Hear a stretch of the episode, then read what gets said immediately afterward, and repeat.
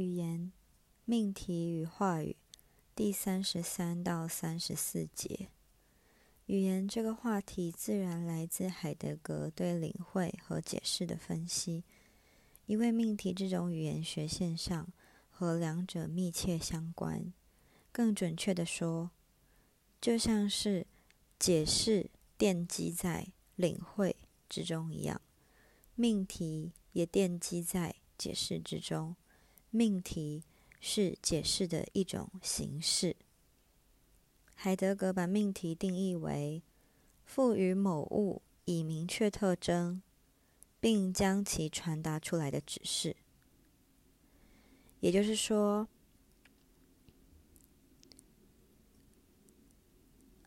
某物具有明确的特征，你将一个明确的特征赋予某物。然后，你把它传达出来的指示叫做命题。因此，命题具有在还没有说出话语之前的解释活动。例如说，修理一件工具当中显示出来的结构，在考虑如何改善一把锤子以重新使用它的时候，就涉及了一种。解释的前结构，这种前结构，它展露了在使用中我们对于锤子领会的前结构。同样的，如果描述我们的困难，透过说出这句话：“这把锤子太重了”，我们就领会了对象的某种特征，也就是说，我们就领会了锤子是重的。的特征，进而我们说明了它的某种具体的前概念。我们已经认识到这种前概念和我们默默改进它所努力的前结构，以及那些努力深深印在其中的具体的前见和前有是相互关联的。所以，我们的命题有同样的结构，这种结构。奠定了我们在实践中和那个对象的原始相互作用的基础，也就是我们和锤子的关系。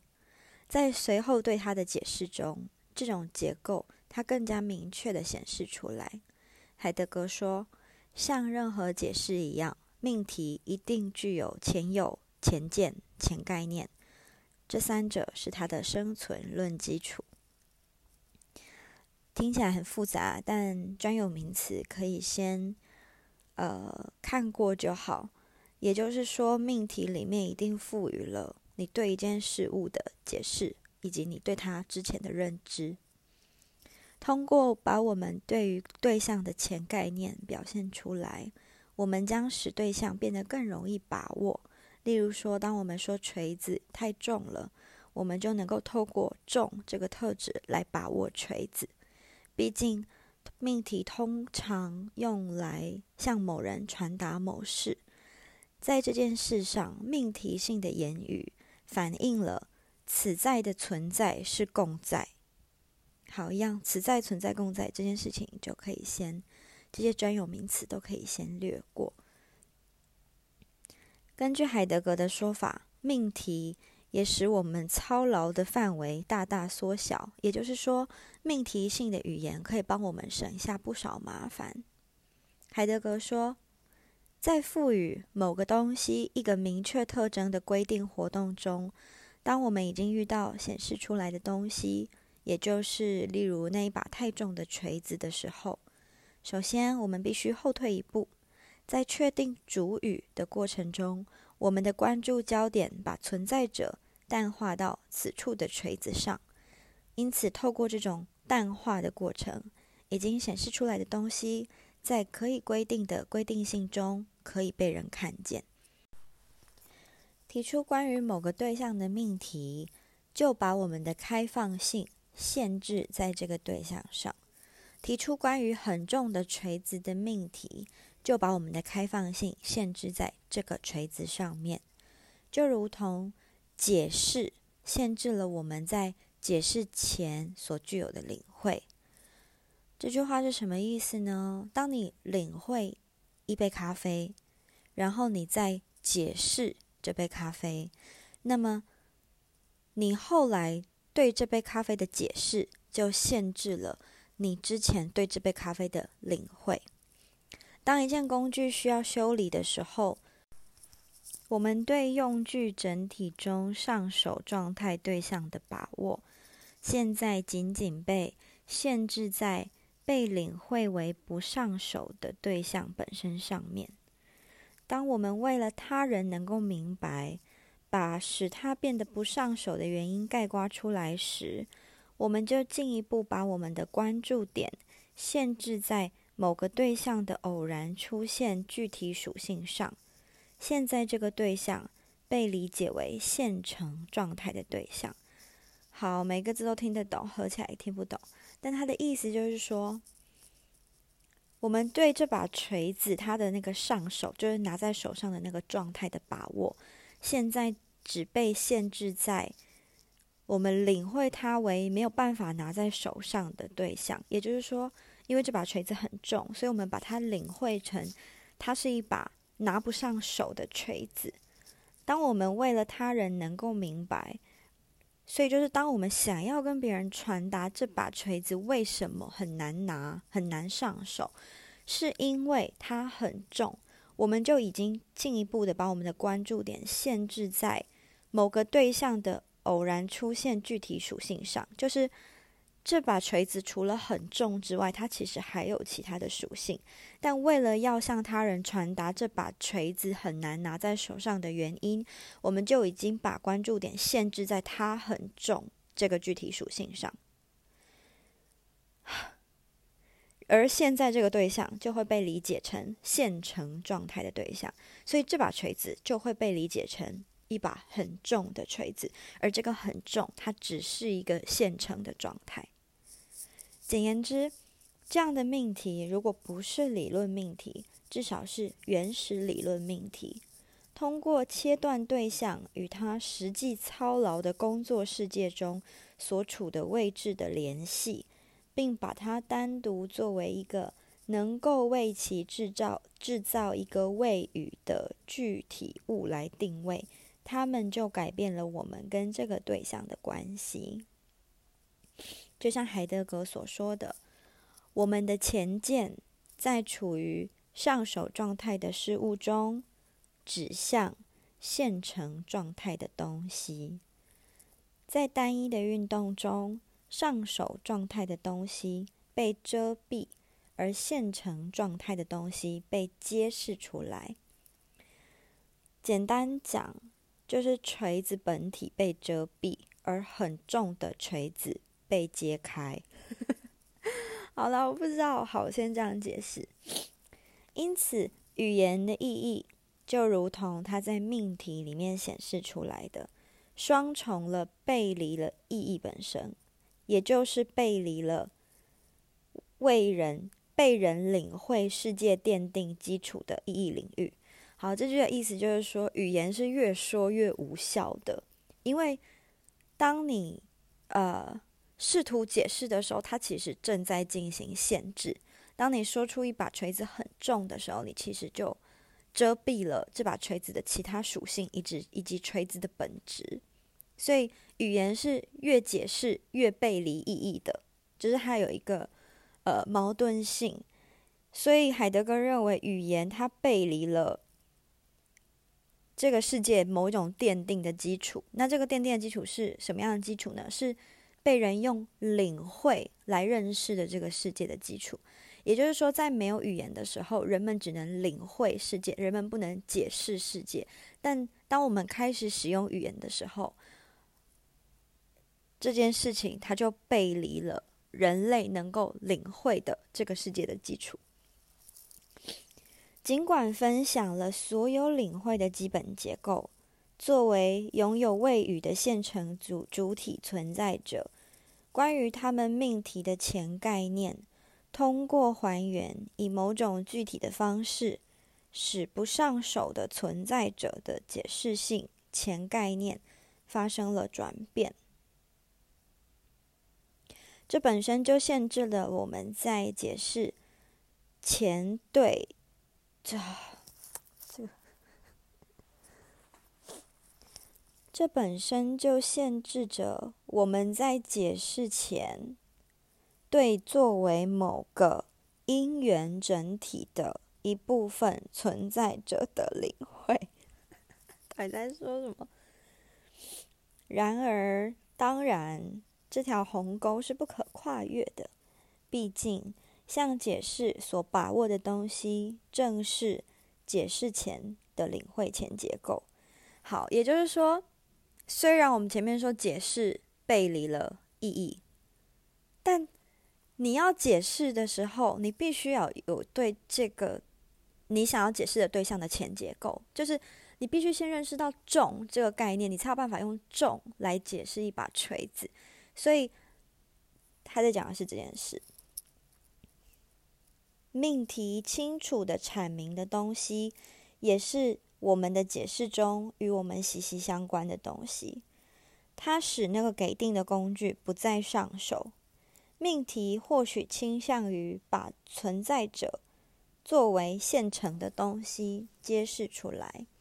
但是它是在他们的上手状态中被揭示出来的现成对象，而且命题改变不是取消了解释的意蕴结构，它衰微了或被简化了，而不是被否定了。好，所以，嗯。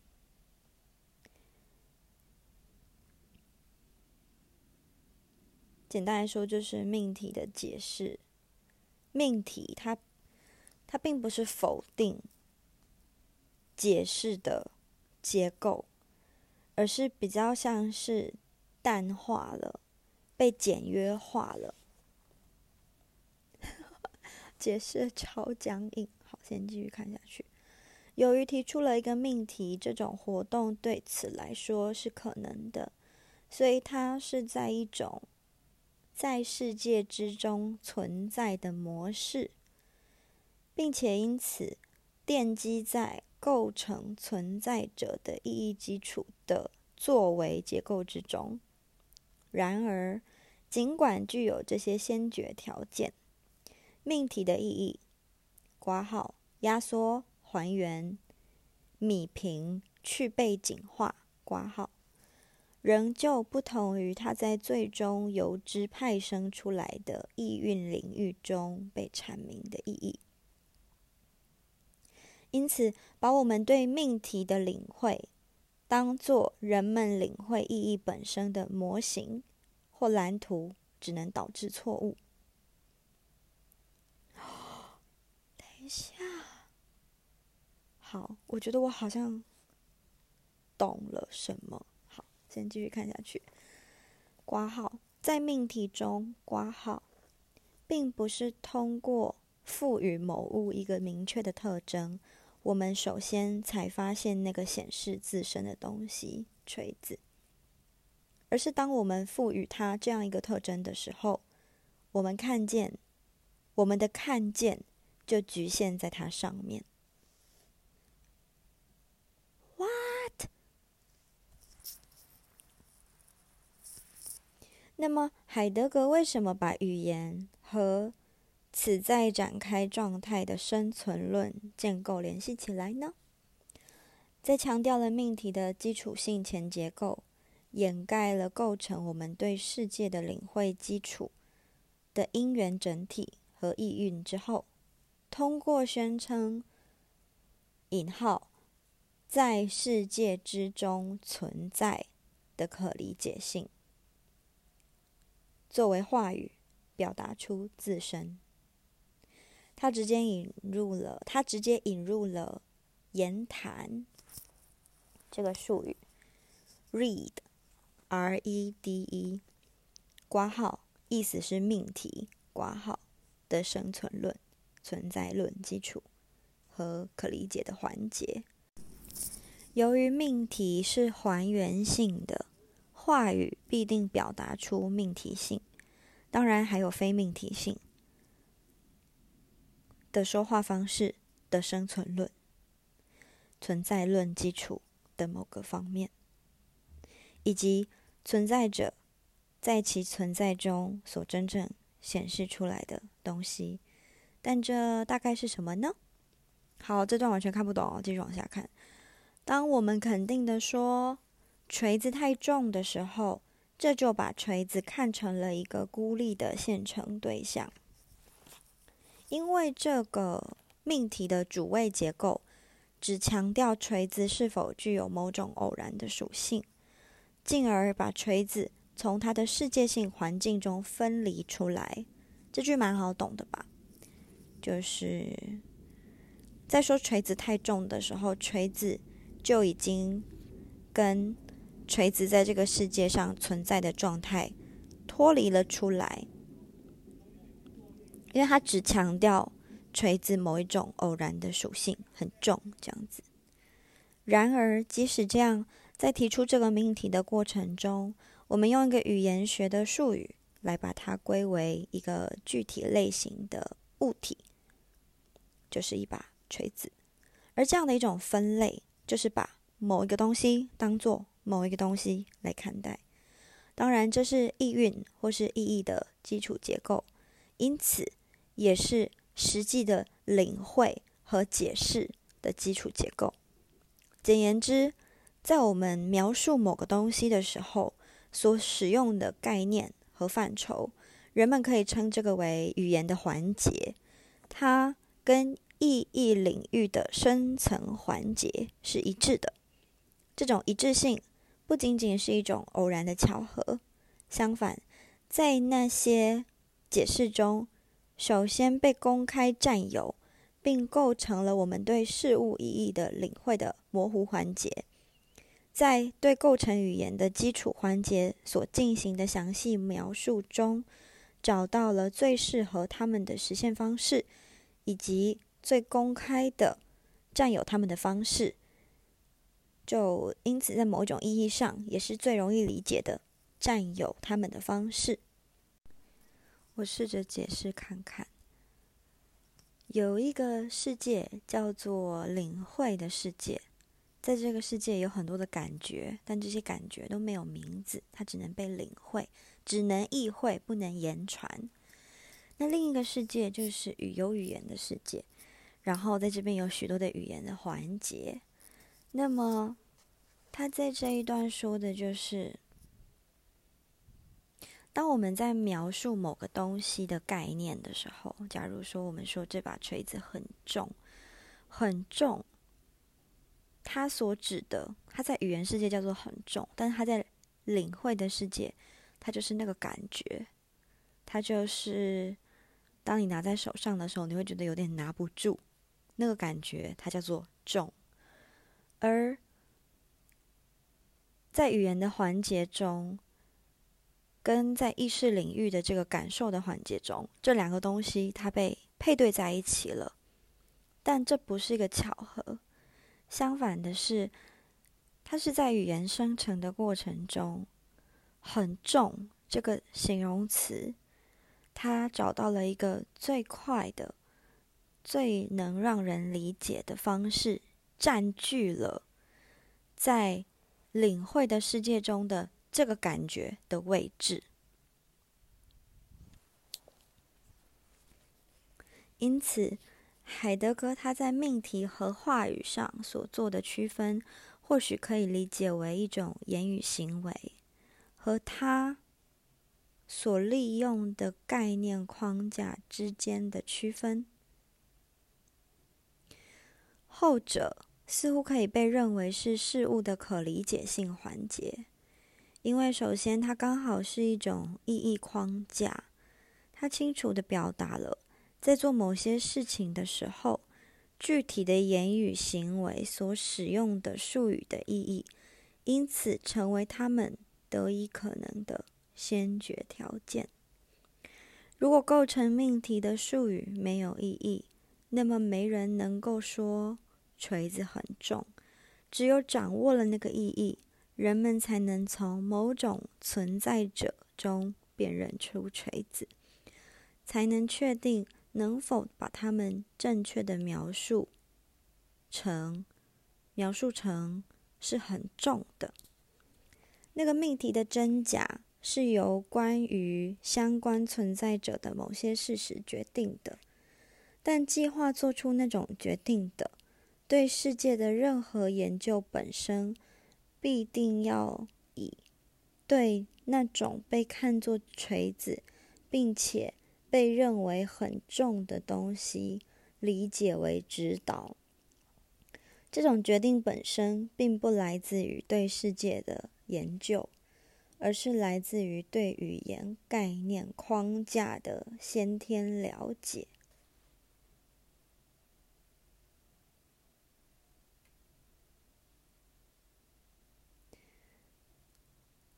我觉得这边好，大概就是在讲说，你要说得出那句话，你必须要先理解，你必须要先掌握某些意义，你才有办法说出那句话。然而，由于这个框架清楚的表明了被当做一种具体的存在意味着什么，因此它具体指出了事物的本质属性。了解“锤子”这个术语使用的具体标准，也就是去了解，如果一个存在者被看作锤子，那它的本性是什么。也就是去理解它的本质特征。如果没有这些特征，它将不是它所是的东西。透过这把锤子很重的这句话，你可以去掌握到锤子是重的。但是你要了解到，重不是锤子所有的特征，而是锤子偶然的某一个特征。而如果锤子，不不不，而如果这个东西不重，它可能就不是锤子。因此，把握这个框架，不仅仅是去把握关于我们使用这些词的某些事实，也是去把握事物的本质。在这个层次上，语言学的意义和存在者的意义是相同的，前者揭示了后者。从而清楚的阐明了此在能够存在。呀，我重讲这句：前者揭示了后者，从而清楚的阐明了此在 能够在存在者的存在中揭示存在者的基础。好哦。最后一句说：“此在能够在存在者的存在中揭示存在者的基础。”意思就是说，此在指的是你面前的这一把东西，这个东西存在者是这个东西的本质，存在是这个东西存在在这里的这个状态，所以。他说：“语言学如何揭示存在？语言如何召唤出存在？就是当你定义了，你用语言定义了、解释了这个东西的时候，你就是在提供它一些特征。你就是因为先把握了这个事物的本质跟某种前结构的意义，你才说得出那个东西。”所以在语言中，那个东西它真真正正的开始存在了。此在就是它现在摆在你面前这个物体，这个物体存在者就是这个物体的真正的存在，而存在就是这个物体存在的状态。因为我觉得我一直用语言在讲这件事情，所以它就更越来越模糊。所以，语言可以更清楚的解释现在这个物体在它自己的存在状态中存在着。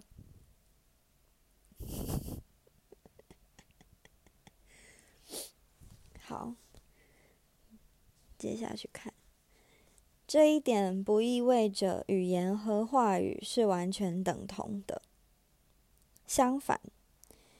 语言被认为是词的整体，是话语的世界性展示，是可理解性的环节的上手形式。这句话意思就是说，呃，语言跟话语不一样哦。语言它是词的全部集合，然后它是话语的世界性展示，是我们刚刚所说的那个领会的世界的那一些概念的一种使用他们那些概念的方法。因为语言啊，就像我刚刚说的嘛，就是语言的世界跟领会的世界。语言的世界的那些棋子，他们就是会砰咚咚咚跑去那个议会领会的世界，然后在领会的世界那边找到一个概念，然后坐下来占据那个位置。也就是说，很重这个词，这个语言的棋子，它就咚咚咚跑到议会的世界，找到那个概念，就是那个感觉，就是那个。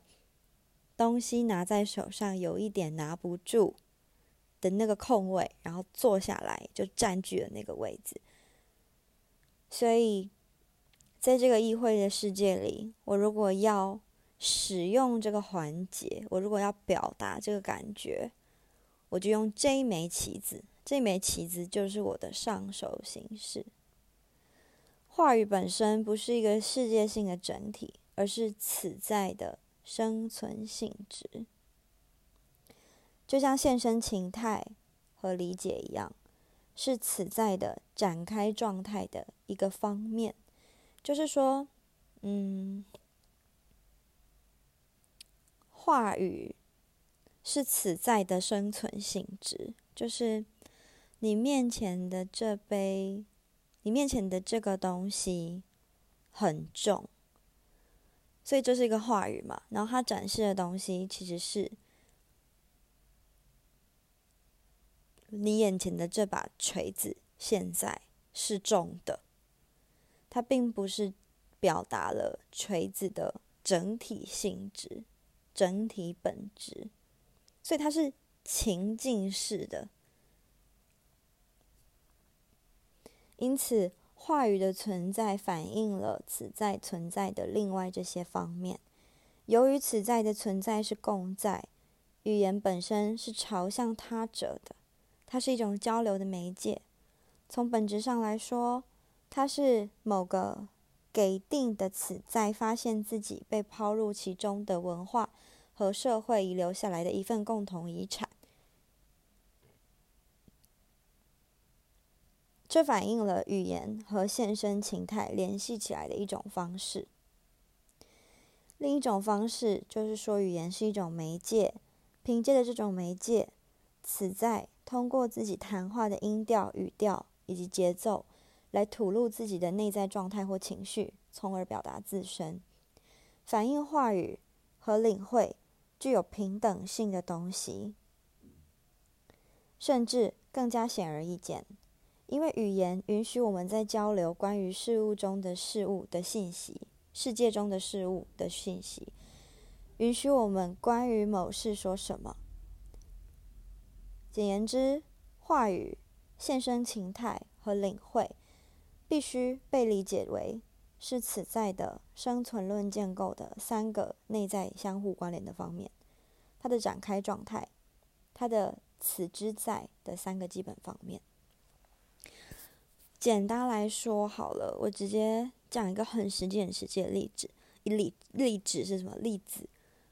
嗯，读戏剧系的人有戏剧系的语言系统，因为那是在他们是戏剧系的学生的这个情境下，他们才会说出这些语言，他们才会在谈啊进剧场啊，他们会在谈一些技术，他们在谈一些戏怎么排，他们在谈一些导演演员的事情，所以语言是有情境性的。然后你必须要掌握这些事物的前结构意义，你必须要先知道导演是什么，演员是什么。在你即使不认识“导演”这个词，可是你知道那是怎么一回事的时候，你才说得出导演、演员这些东西。所以语言它召唤了存在。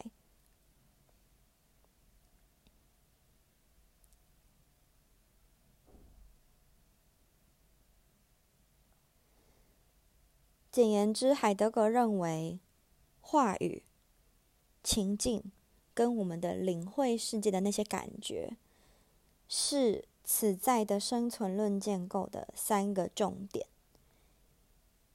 话语、情境跟领会世界的感觉，是我们存在的重点。简单来说就是这样子。